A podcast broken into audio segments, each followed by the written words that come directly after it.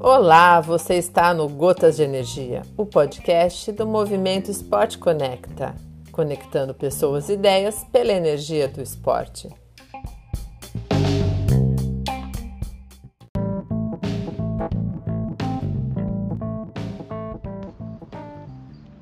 Alô, amigos, bom dia, boa tarde, boa noite, seja em qualquer uma das situações que vocês se encontrem ouvirem nosso podcast, sejam uma vez mais bem-vindos.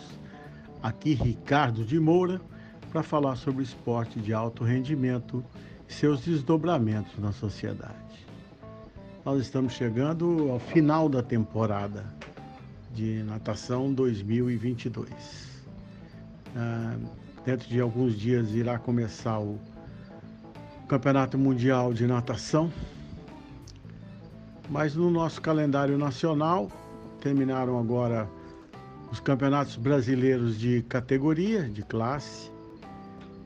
E esse, essa nova geração ainda tem mais algumas competições, mais uma competição pela frente, que é o campeonato. É uma competição regional, campeonato estadual aí nos seus estados, é o que vai acontecer principalmente aqui no estado de São Paulo.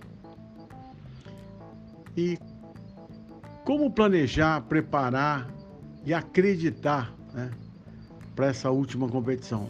Alguns tenho recebido alguns, alguns questionamentos sobre isso, vamos discutir esse assunto. Os principais pontos a serem observados na preparação para a próxima competição é organização e diminuição do estresse principalmente na semana que antecede o evento, até o momento que o nadador entra na piscina. Procurar não fazer nenhuma mudança radical nos hábitos, dieta ou comportamento na semana que antecede a competição de natação. Se a competição não é no seu próprio local, de onde, onde o nadador mora, fazer as malas com um ou dois dias de antecedência para garantir que você tem que o nadador tem tudo o que precisa. Não esquecer do material de competição, principalmente. Mais que uma peça, mais que um, um, um de cada peça que seja fundamental, né? Duas toucas, dois calções. Quem tem um não tem nenhum. Separar os documentos necessários. Descansar bastante na noite anterior da competição e chegar cedo para o aquecimento essas coisas diminuem o estresse. Manter o ritmo normal de treinamento durante os três, quatro dias da semana.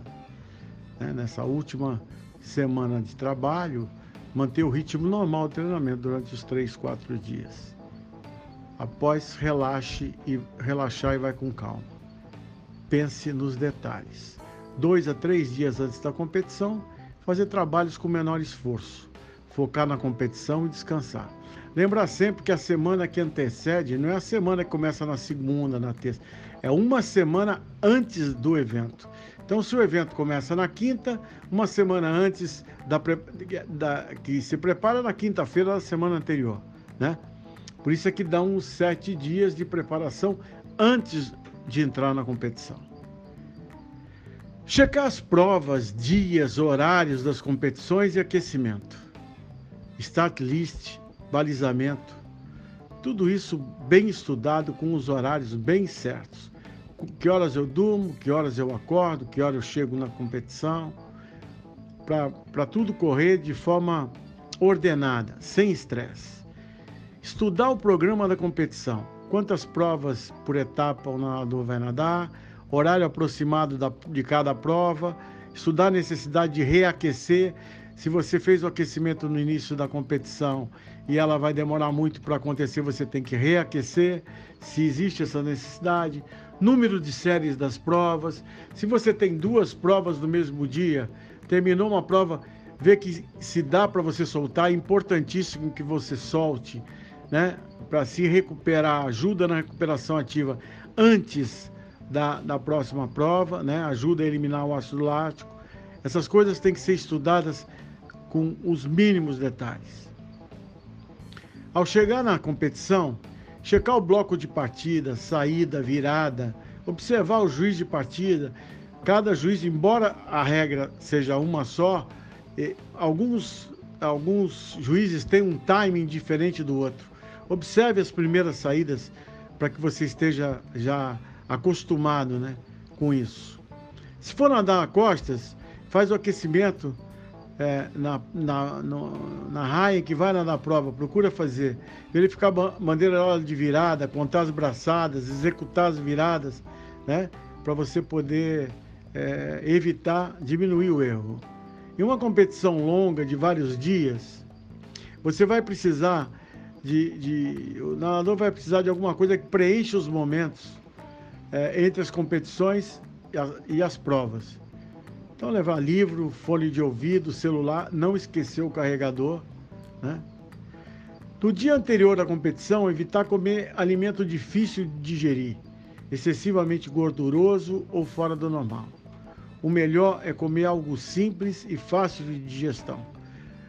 Frango grelhado ou peixe, vegetais saudáveis e carboidratos ricos em amido, como batata, macarrão ou arroz. Procurar dormir de 8 a 9 horas para estar totalmente descansado para o grande dia. Consumir algo pequeno, pouco e leve pela manhã antes do encontro, uma a duas horas antes da competição. Não comer nada diferente do que está acostumado a comer beber bastante líquido e ouvir uma boa música que faça bem para o espírito e a motivação. Não esquecer de usar o banheiro antes de ir para o banco de controle, antes de ir para o balizamento. Conversar com o técnico, ouvir as instruções e prestar atenção nos horários. Repassar mentalmente a estratégia e a tática da prova. Imagine nadando uma boa prova Imagine você ganhando a prova, vencendo a prova. O nadador não controla os adversários. Pense em como superar os obstáculos que podem ocorrer durante a prova. Um adversário faz uma passagem muito mais forte, como você vai reagir? É? Qual é a estratégia a tática que você tem para a sua prova? Se alguém desequilibrar nessa passagem, como é que você vai reagir? Já estudar isso. Você controla você mesmo, mas não consegue controlar os adversários.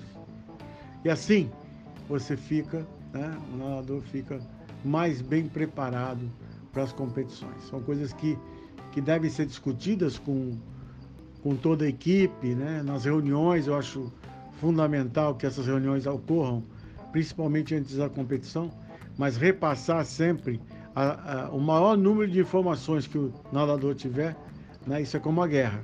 Quem tem o maior número de informações tem mais probabilidade de vencer. Tá bom? Boa sorte a todos. Espero que vocês tenham gostado disso, de mais esse tema que a gente discutiu. Fiquem bem, em paz. Até a próxima.